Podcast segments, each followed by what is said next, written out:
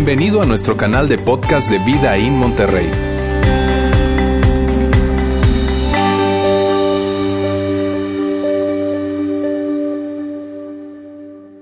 Espero que hayan tenido una excelente Navidad, que la hayan pasado muy bien con familiares, con amigos, con, con gente amada, gente muy querida y que juntos hayamos celebrado la Navidad por la verdadera razón. Que nos hayamos acordado que todas estas fechas, toda esta celebración, todo esto que hacemos cada año durante diciembre tiene que ver con un solo propósito y es celebrar que nació Jesús, que todo se trata de Él, Dios haciéndose hombre para un día morir por ti y por mí, resucitar para reconciliarnos con Dios y hacer posible que tú y yo sepamos que tenemos una buena posición delante de Él cuando tú y yo hacemos de Jesús nuestro Salvador. Y cuando nace, no solamente en un pesebre, sino cuando nace en nuestros corazones. Espero yo que esa haya sido verdaderamente la razón de toda la celebración y todas las fiestas en tu casa como en la mía. Y mira, hoy es un domingo especial porque estamos cerrando el año, estamos ya el último domingo del año, cayó en 31, qué padre. Y, qué mejor forma de cerrar el año que, estando en la iglesia, ¿no? Entonces es un domingo especial por eso. Y lo que quiero hacer hoy es algo muy, pero muy sencillo, es compartirte una historia de mi vida, una historia que, que, bueno, es, algo inspiradora para mí, espero que lo sea para ti también, ver lo que Dios hace. Y, y después quiero que juntos veamos un texto de la Biblia para que podamos de eso extraer algunos principios y verdades que nos ayuden a ti y a mí a cerrar el año 2017 con mucho agradecimiento y ver hacia adelante, seguir adelante en el 2018 con ánimo, con esperanza, porque estoy seguro que eso es lo que Dios quiere para cada uno de nosotros que estamos acá. Y mira, te digo, la verdad es que estas fechas a mí siempre me han gustado. La época de, diciembre siempre ha sido una de mis favoritas. Desde que estaba chiquitito, yo me acuerdo que le ayudaba a mi mamá a, armar el pino y a decorar y ponía el nacimiento y todo eso, ¿no? Y la verdad es que siempre fue un, tiempo muy, pero muy padre para mí como niño, hasta un día. Un día en el que mi mamá me puso a checar todas las extensiones, los foquitos de las extensiones, y eran de esos de piquitos que, los agarras y, te, te los encajabas. Ahí se acabó el encanto para mí. Dije, mamá, ya no más y de hecho me volví medio grinch, la verdad. O sea, me encanta, me encanta este, este tiempo, pero, pero ya no, la decoración y todo eso ya para mí no, no va más. Incluso eh, mi, mi, esposa, mis hijos saben que, que yo no, no, participo en eso, porque la agarré así como algo animadversión a, a ese asunto de, de, la decoración y todo.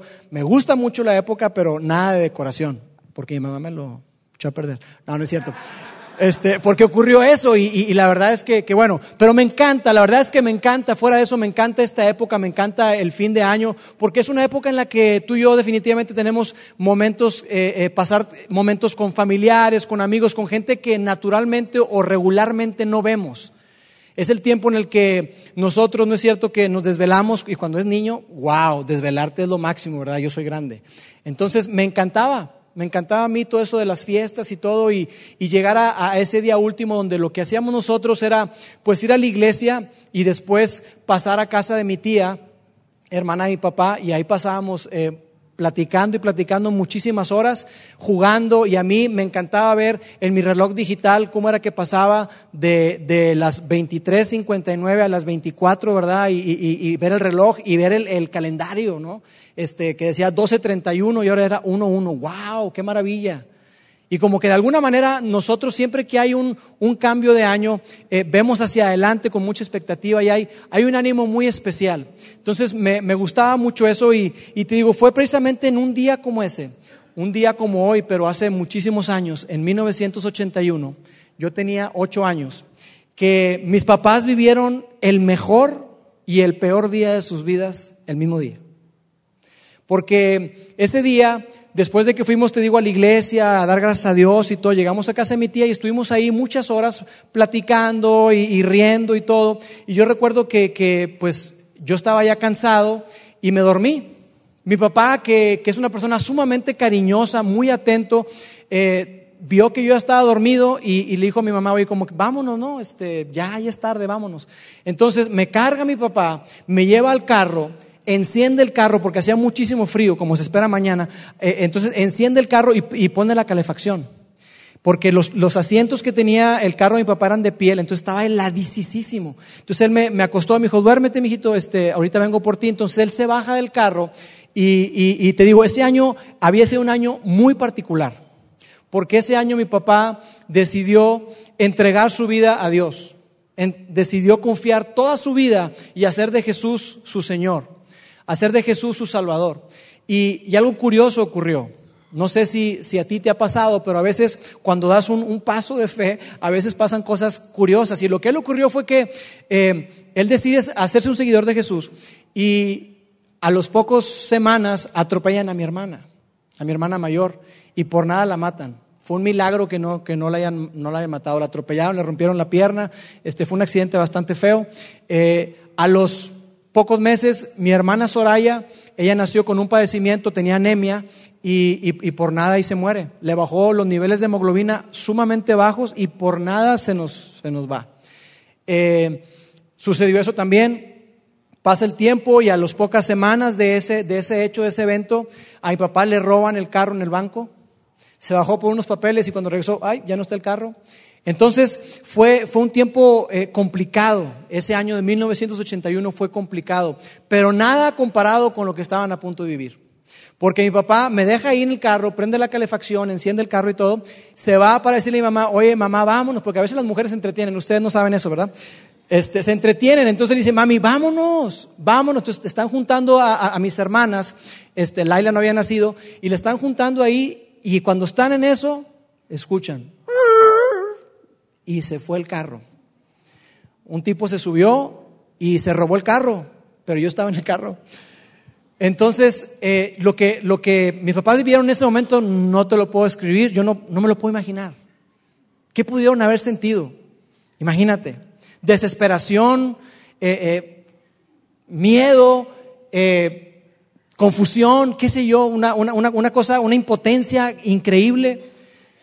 Entonces, estando ahí todo, toda la confusión y todo eso, mi papá corrió, salió corriendo y, pues, obviamente este, tratando de alcanzar el carro, jamás lo iba a alcanzar este, se va, se va el carro lo pierden de vista, rápido llega ahí a, la casa de mi tía, dicen, oye, pues vamos a hacer algo, tenemos que salir a encontrar a Lauro rápido. Entonces se organizan en parejas y, van de dos en dos en los diferentes carros que tenían para buscarme a mí. Mi mamá se quedó hablando por teléfono en la única línea telefónica que había, ¿verdad? No existían los celulares. Este, entonces se queda hablando ahí. Dice ella que cuando hablaba por teléfono le temblaban las piernas y las manos. Dice, me temblaba todo, Lauro, me temblaba todo.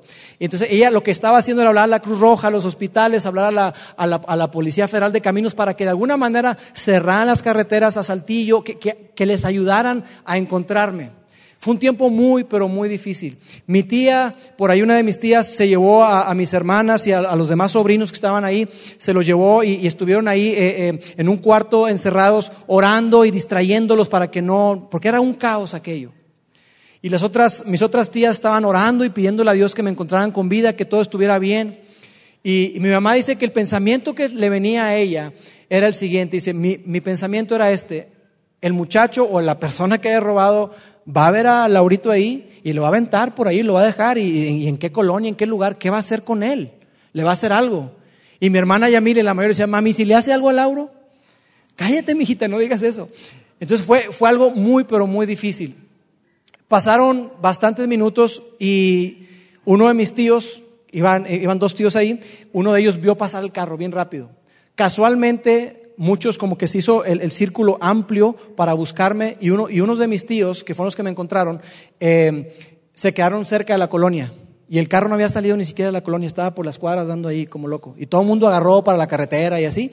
Y entonces ve el carro y así como de película, una persecución, y entonces golpea el carro, lo cierra y pega contra una jardinera, y entonces choca. Y mi tío se baja inmediatamente y empieza a golpear al muchacho este que se había robado el carro, pa, pa, pero darle, pero duro. Y yo en todo ese tiempo, yo estaba dormido. Yo no me di cuenta de nada, absolutamente de nada. Entonces mi otro tío se baja por acá, abre la puerta y me dice, Laurito, Laurito, despiértate. Entonces, eh, eh, como que batalló. Y, yo me levanto y, digo, tío, ¿por qué le pegan a papá? Porque yo lo que veía era un hombre golpeando a la persona que iba conduciendo. Y la última imagen que yo tenía era que mi papá se había subido al carro. Entonces dije, ¿por qué lo golpean? Me dice, no, no es tu papá. Digo, tío, ¿por qué golpean a papá? Entonces yo me le zafo a él, me voy corriendo contra el otro tío y le empiezo a dar de patadas con todo. Después me enseñó, dijo, mira lo que me dejaste aquí, papito, me dejaste todo morado. Eh, yo, yo le empecé a golpear y, y porque yo realmente no sabía, no entendía, tenía el sueño bastante pesado, como mi hijo David, que a veces yo lo, lo levanto y, mijito, mijito, mijito, y no lo levanto con nada. No sé si tengas un hijo así, pero es, es, complicado. Entonces, finalmente, eh, mi tío se queda ahí con el tipo ese que se robó el carro, él se va en el otro carro, me lleva a casa de mi tía y llego yo ahí, mi mamá me ve, llora, me abraza y me aprieta fuerte, no te deja ni respirar. Así me apretó mi mamá y yo, ya mamita, suéltame. Este, me dio besos y lo que tú quieras y mi hijito, gracias a Dios y lo que tú quieras y mandes, ¿no? Eh, durante todo ese tiempo, mi papá no sabe. Me sigue buscando, me sigue buscando, me sigue buscando junto con mis demás tíos. Y así pasaron horas hasta que amaneció. Mi papá dice a mi mamá que él llegó derrotado, totalmente derrotado, pero ¿cuál fue la sorpresa cuando él ve y abre la puerta y dice, aquí está Lauro, aquí está Lauro? Corrió, me abrazó, me dijo que me amaba, me cargó en sus brazos y, y fue algo, algo increíble, algo increíble. Y esa, esa noche, mis papás, te digo, vivieron la peor noche y la mejor noche de sus vidas. Fue algo muy, pero muy emotivo, algo, algo increíble. Y yo no, yo no olvido que al día siguiente mi papá me dio una de las más grandes lecciones que yo he tenido en mi vida. Porque me llevó a la comandancia, me llevó a la policía, a la ministerial, no sé cómo qué, era. Me llevó para eh, ratificar la denuncia en contra de este muchacho. Y estando ahí, eh, él ya había decidido hacer algo muy diferente. La mamá de este muchacho que tenía menos de 25 años era un muchacho que estaba totalmente alcoholizado. No era un, un ladrón común, alguien que estuviera ya este, eh, eh, boletinado. Era un muchacho que había perdido con su novia, que había cortado con su novia y se había deprimido.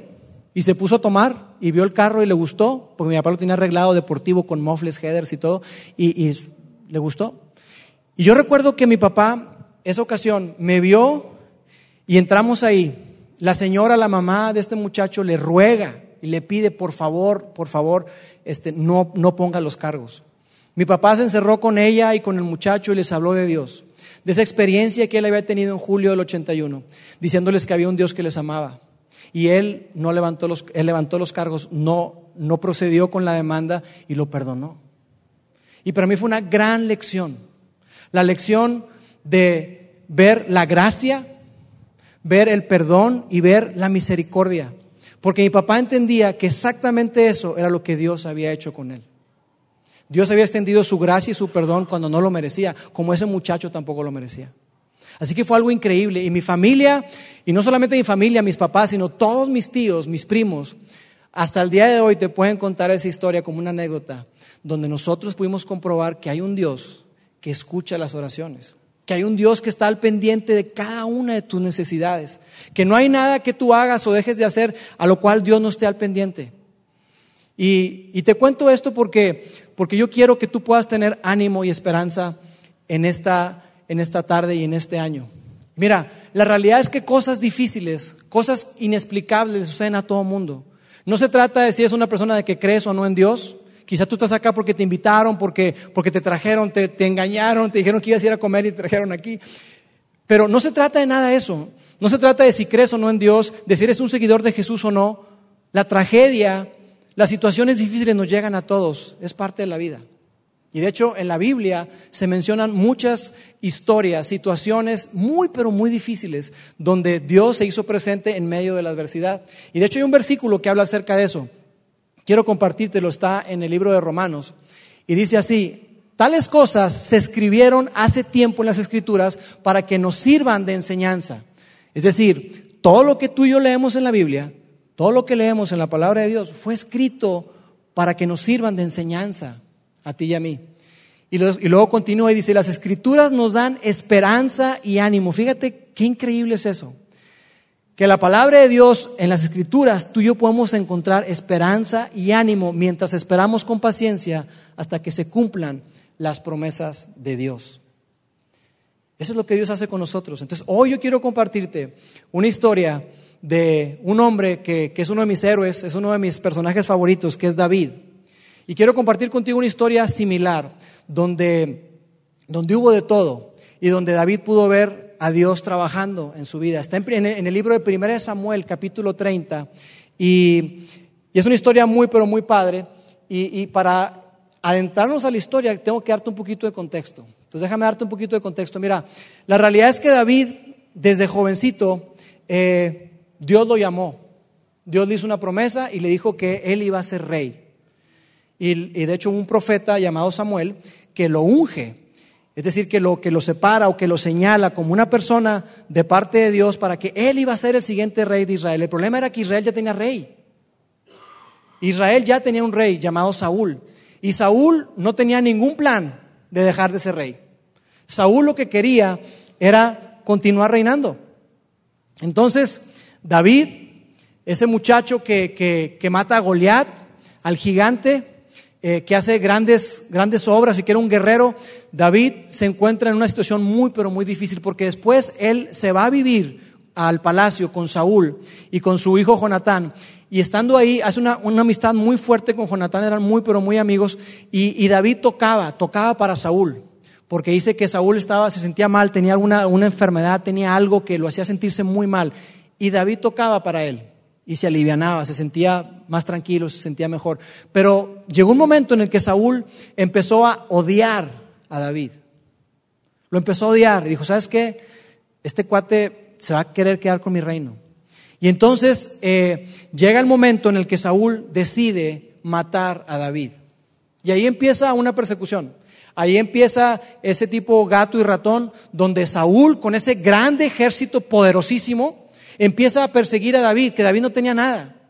David reúne a 600 hombres, imagínate, solamente 600 hombres, pero eran gente muy aguerrida. Eh, a la gente rechazada, a la gente que, nadie quería, se fueron con David. Y eran 600 personas, 600 hombres con sus familias. Y empiezan a, huir en el desierto y David se empieza a esconder en cuevas, a vivir una vida muy, pero muy difícil. Y tan es así que David se olvida en algún momento de su vida, en algún, en algún lapso de su vida, se olvida de, de todo aquello que Dios le había prometido. Y entonces David llega a una conclusión. David se desanima por completo, David pierde toda esperanza y llega a una conclusión. Y mira lo que dice. Algún día Saúl me va a atrapar. Lo mejor que puedo hacer es salir de Israel y vivir entre los filisteos. Entonces Saúl dejará de buscarme y por fin voy a estar a salvo. David llegó a la conclusión de que, ¿sabes qué? Esto, esta cosa no va a cambiar. La situación no va a mejorar. Entonces lo mejor que puedo hacer es salir del territorio. Y a veces tú y yo en este, en este texto hay muchísima enseñanza, porque muchas veces tú y yo hacemos eso. Tú y yo nos, nos vamos de ese lugar donde Dios nos ha colocado y vamos huyendo. Y nos olvidamos y, y, nos apartamos, nos aislamos. Y entonces dice aquí que, que David llegó a la conclusión de que lo iban a matar, lo iba a alcanzar y decide vivir en territorio de los filisteos. Entonces, estando ahí en el territorio de los filisteos, David se gana el corazón y la confianza de uno de los reyes llamado Aquis. Ahí está un nombre, si estás embarazada, Aquis, es un nombre interesante.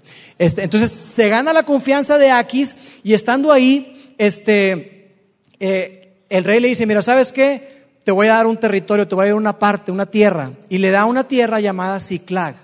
Y ahí en ese, en ese lugar, David eh, hace su asentamiento y ahí se queda a vivir por espacio de dos años, un año y medio, dos años, ahí está, ahí está David.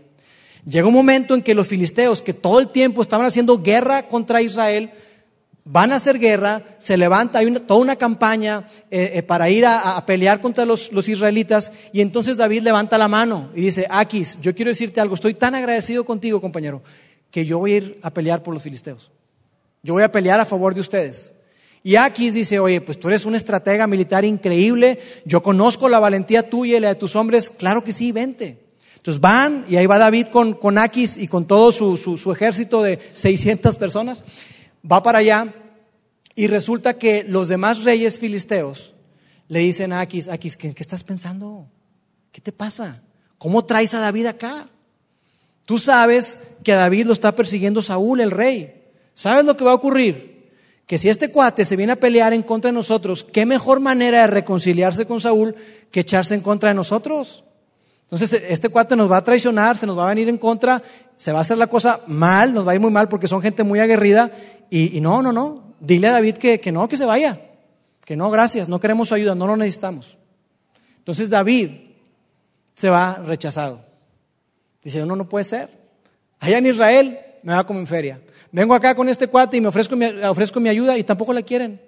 Bueno, entonces David decide regresar a Ciclac, que era el lugar donde, donde él tenía su asentamiento, donde, donde había, se había establecido, y ahí es donde comienza la historia que quiero compartirte. Vamos a, vamos a verla juntos. Dice, tres días después, cuando David y sus hombres llegaron a su casa en la ciudad de Ciclac, encontraron que los amalecitas habían asaltado el Negev y Ciclac. Habían destruido Ciclac y la habían quemado hasta reducirla a cenizas.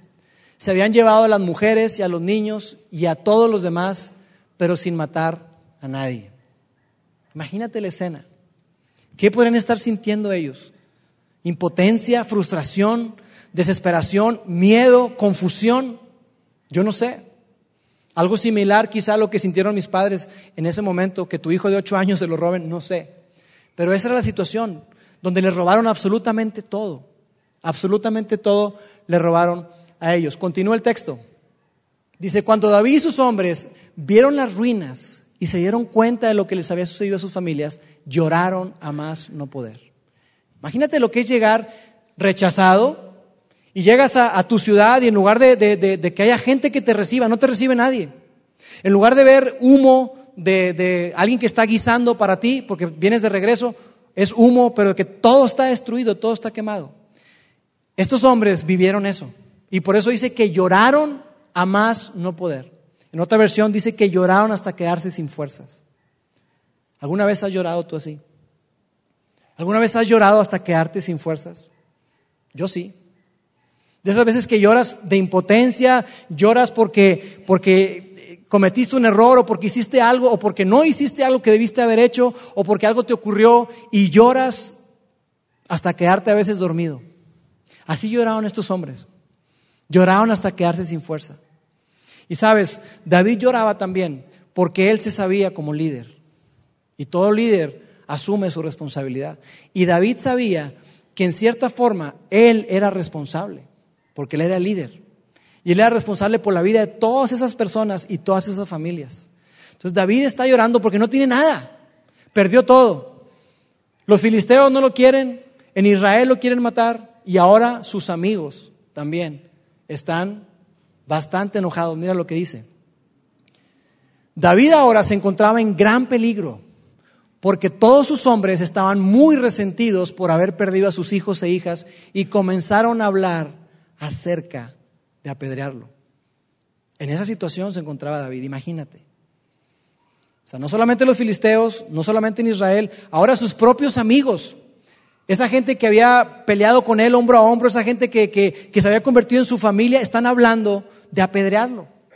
Así que David está en una situación sumamente complicada, como seguramente tú y yo nos hemos encontrado muchas veces, en situaciones sumamente complicadas. Pero quiero que veas lo que sigue a continuación, porque ahí está la clave. Yo quiero que tú y yo veamos qué fue lo que hizo David. Y te, yo te decía que David es uno de mis personajes favoritos de la Biblia, no porque no se hable de él como un hombre sin defectos. Al contrario, tenía defectos enormes. Pero David tenía una cualidad y una característica. Y mira lo que hizo David. Dice así, pero David encontró fuerzas en el Señor su Dios.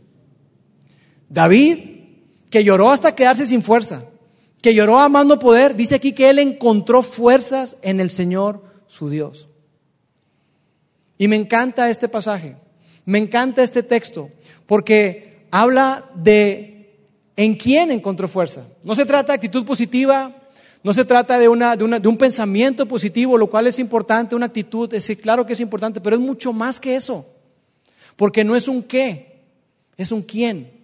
No es un algo, sino es alguien. Y David se fortaleció en Dios, en ese Dios vivo, en ese Dios verdadero que está contigo, conmigo todos los días de nuestra vida. David se fortaleció. Y me encanta también porque dice que él encontró. Y si habla de encontrar, habla de búsqueda. No es como que, ah, ah, caray, mira, me topé. No, no se topó. Él buscó y se fortaleció en el Señor, su Dios. Y yo quiero sugerirte dos cosas, dos maneras en las que David encontró fuerza. Y cuando hablamos de encontrar fuerza, yo me refiero a, a tener la capacidad para echar toda tu ansiedad, para depositar todos aquellos problemas, situaciones que tú estés atravesando y viviendo y decir, ¿sabes qué Dios? Aquí están. Quitarte ese saco, ese costal de cosas y dejarlos en los pies de Dios. A eso me refiero con encontrar fuerza. A dejar de depender de ti mismo. A eso me refiero con fortalecerte en Dios, en confiar plenamente en Él. Y yo quiero sugerirte dos cosas que David hizo. David ya no era un muchacho, ya no era un niño, David era un hombre muy experimentado. Y David, ¿cómo se fortaleció? ¿Qué hizo David para fortalecerse? Dos cosas. La primera, recordando. David se fortaleció en Dios recordando. ¿Recordando qué? Recordando el amor de Dios. David desde muy jovencito, él pudo experimentar el amor de Dios en su vida. Así que David se fortaleció recordando el amor de Dios. Y de hecho, ¿sabes que el que los filisteos lo hubieran rechazado era parte de la muestra del amor de Dios para él? ¿Cómo si lo rechazaron? Eh, ¿Así mostró Dios su, su amor? Sí. Porque si no hubiera sido por eso, David se hubiera enfrascado en una campaña que en aquel entonces, si tú viste la película Gladiador, duraban meses, a veces años, eran campañas largas campañas militares largas. Entonces probablemente la situación en la que David se hubiera visto envuelto hubiera sido muchísimo peor. Porque al estar ahí, ¿cómo se hubiera enterado David que las cosas no estaban bien? Hubiera pasado mucho tiempo y la, cosa hubiera estado muy, pero muy complicada. David se fortaleció recordando el gran amor de Dios para él. Y tú y yo podemos fortalecernos recordando el amor de Dios. Y tú y yo no tenemos que buscar muy lejos para saber que Dios nos ama tan fácil como mirar a la cruz. Y ahí tú y yo podemos encontrar la más grande evidencia del amor de Dios. Dios te ama, Dios nos ama y lo mostró en la cruz del Calvario. Y para eso es que Jesús nació. Increíblemente, para eso Jesús nació. Para un día, 33 años después, morir por ti y por mí. Entonces, David se fortaleció recordando el amor de Dios. La otra cosa que David hizo fue recordando o recordar las promesas de Dios. David sabía que, que Dios tenía un plan para él. Dios tenía un plan para él. Y así como, como permitió que lo rechazaran, y así como permitió que, los filisteos no estuvieran de acuerdo en que él fuera, de igual forma David podía reconocer que Dios le había dado una promesa. La promesa es, o era, que él un día iba a ser el rey de Israel. Entonces David tenía que hacer algo, David tenía que recordar esas promesas de Dios y vivir de acuerdo a esas promesas y a ese llamado que Dios tenía para él. No tenía que andar viviendo de otra manera, buscando de otra manera, porque Dios ya le había prometido algo. ¿Qué te ha prometido Dios a ti en este 2017? ¿Qué te ha prometido Dios a ti? Porque Dios a ti y a mí nos ha dado increíbles promesas. Dios ha prometido nunca dejarte y nunca abandonarte. Que jamás nos va a rechazar que Dios siempre va a estar con nosotros. Dios ha prometido y nos dice que Él tiene planes de bien y no de mal para darnos un fin y una esperanza. Dios ha prometido darnos una paz que sobrepasa el entendimiento. Dios ha prometido su presencia constante todos los días hasta el fin del mundo. Qué increíble es eso. Que Dios te promete a ti y a mí. Y, hay miles de promesas que Dios nos ha dado para ti y para mí. Es importante conocerlas para poderlas recordar. Entonces David se fortaleció recordando las promesas de Dios. Y por último, David se fortaleció recordando lo que Dios había hecho por él en el pasado. Dios había hecho cosas increíbles con David. De hecho, si tú te acuerdas, cuando David va y, va a pelear con Goliat, llega con Saúl y Saúl lo ve y dice, no, hombre, a ver el que sigue, tú no. Y, David dice, no, no, no, yo voy a pelear con él. No, tú eres muy jovencito, estás muy chiquito. Dice, no, espérame, espérame, pero es que este hombre viene desafiando al ejército de Dios y Dios a mí me ha librado. Me libró de, del oso, me libró del león y justamente me va a librar de este hombre. Por supuesto que me va a librar. Yo voy a pelear con él. Así que Saúl dice, pues ve. Y el resto es historia. David sabía que Dios había hecho cosas increíbles con él y David recordó lo que Dios había hecho con él en el pasado. Y tú y yo tenemos que recordarlo todo el tiempo. Tú y yo necesitamos recordar lo que Dios ha hecho por ti y por mí. En nuestra vida Dios ha hecho, cosas increíbles. Esta historia que te estoy contando personal, de cuando me robaron, es nada comparado con muchas otras cosas que Dios ha hecho en mi vida. Ha sanado a mi madre de cáncer, ha restaurado mi matrimonio, me ha permitido servir aquí, me ha hecho, ha hecho cosas increíbles con mi vida y contigo también. Pero tenemos que recordar, es necesario que tú y yo nos detengamos a recordar, porque lo que hacemos tú y yo es que en estas fechas ya tenemos planes, ya lo que sigue, lo que sigue, y, lo que hacemos en lugar de recordar es ver hacia adelante y, ver los planes, las metas, los anhelos, los sueños, y yo voy a conquistar y voy a hacer y voy a ganar. Y muchas veces no nos detenemos a recordar todo lo que Dios ha hecho por nosotros. Y es necesario, si tú y yo queremos seguir adelante, es necesario que recordemos el amor de Dios, las promesas de Dios y lo que Dios ha hecho por cada uno de nosotros. Y la segunda cosa que David hizo, no solamente recordar, sino actuar.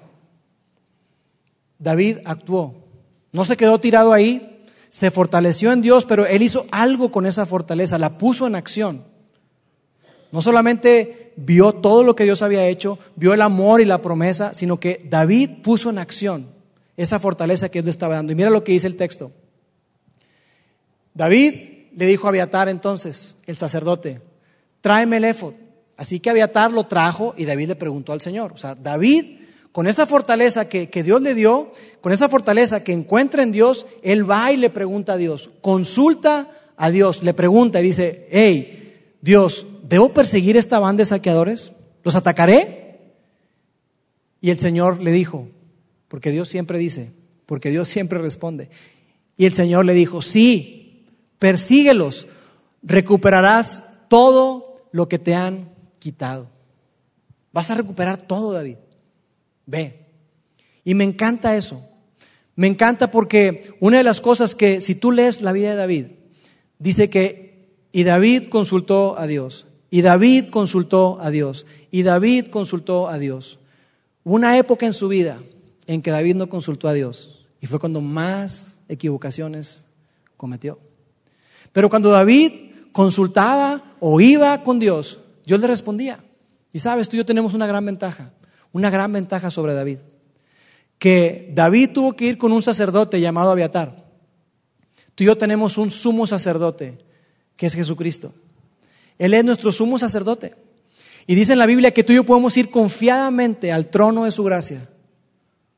Tú y yo podemos entrar lo que Jesús hizo posible es que tú y yo podamos ir delante de Dios con toda confianza, ¿no? De que, y, si, y, si, y, luego si no me hace caso y si me escucha, me escuchará. Tú y yo tenemos la completa seguridad de que Dios nos escucha y que está a nuestro favor.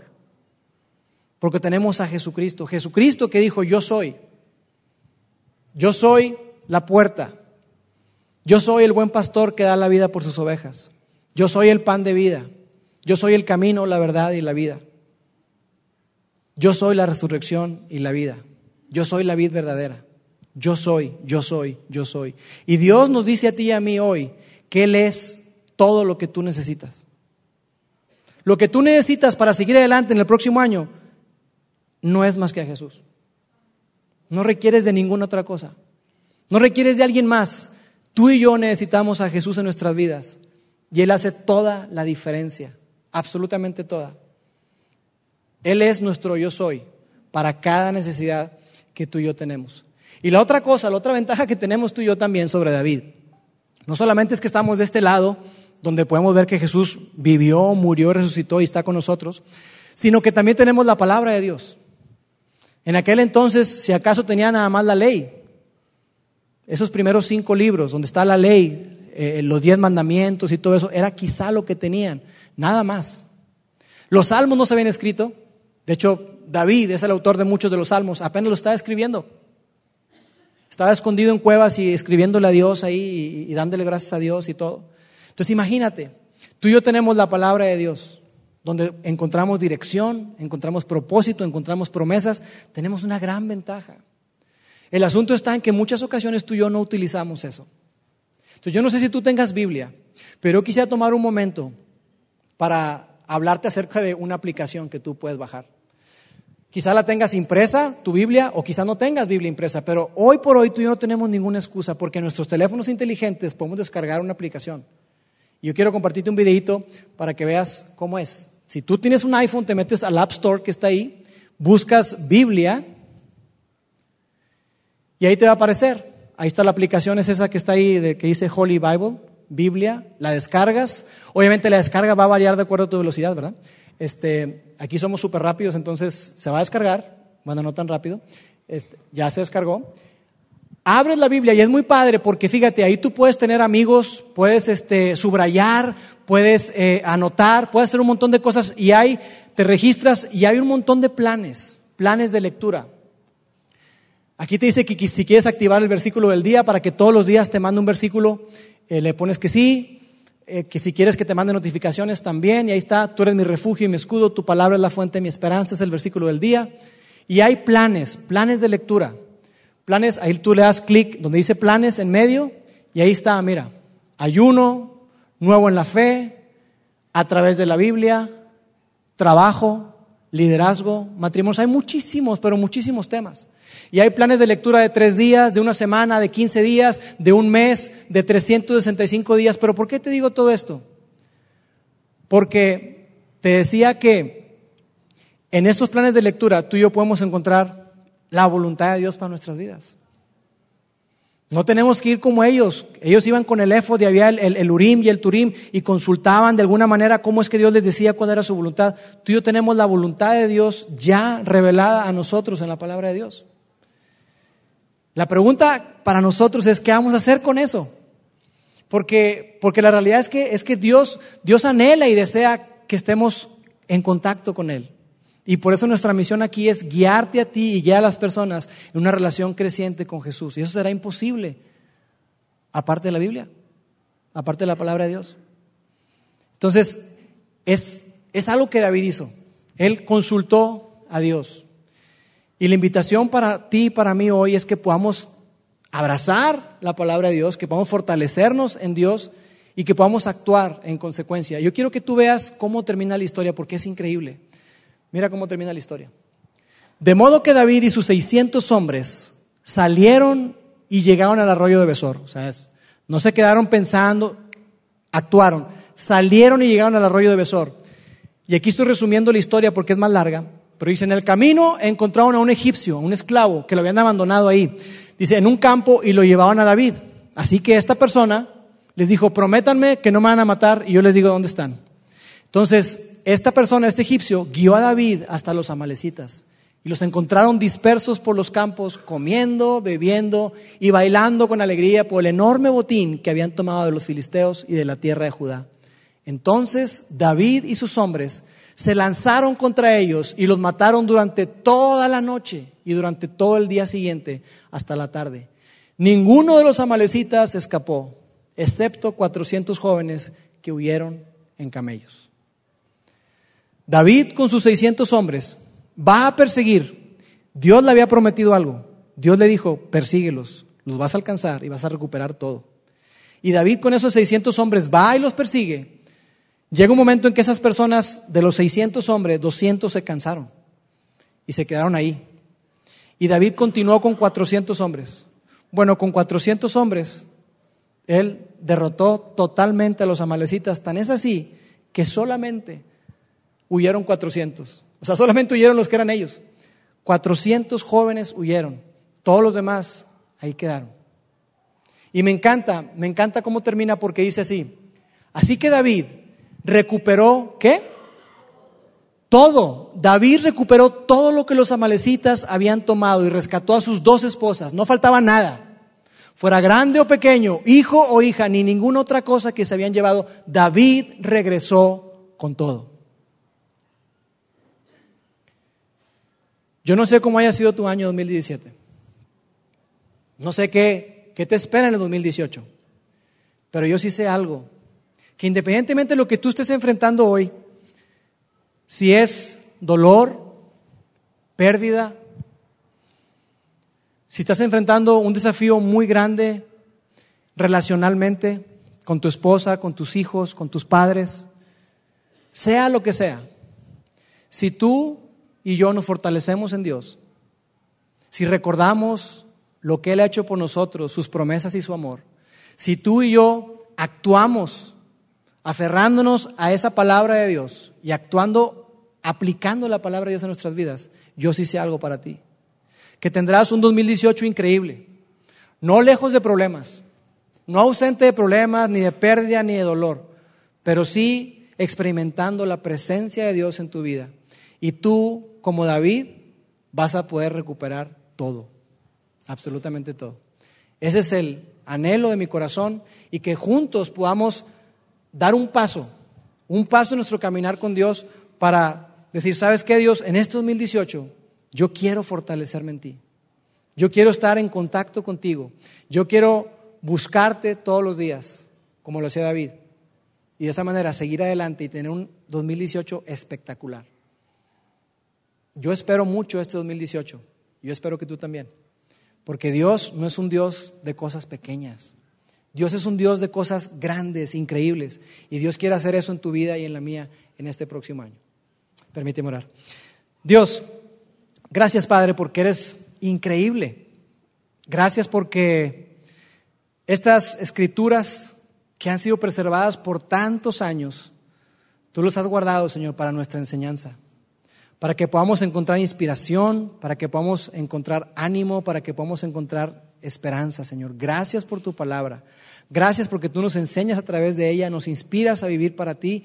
Y Padre, yo te quiero pedir para que cada, cada uno de nosotros, cada persona que está acá, que pueda fortalecerse en ti, siendo animado a vivir para ti, que pueda fortalecerse en ti recordando todo lo que tú has hecho por ellos, tus increíbles promesas que nunca fallan porque tú eres un Dios fiel, tu gran amor por cada uno de nosotros y que podamos actuar en consecuencia, que podamos vivir de acuerdo a tu palabra y a tu voluntad para nuestras vidas. Te amamos Dios, en el nombre de Jesús. Amén. Gracias por haber escuchado este podcast de Vida en Monterrey.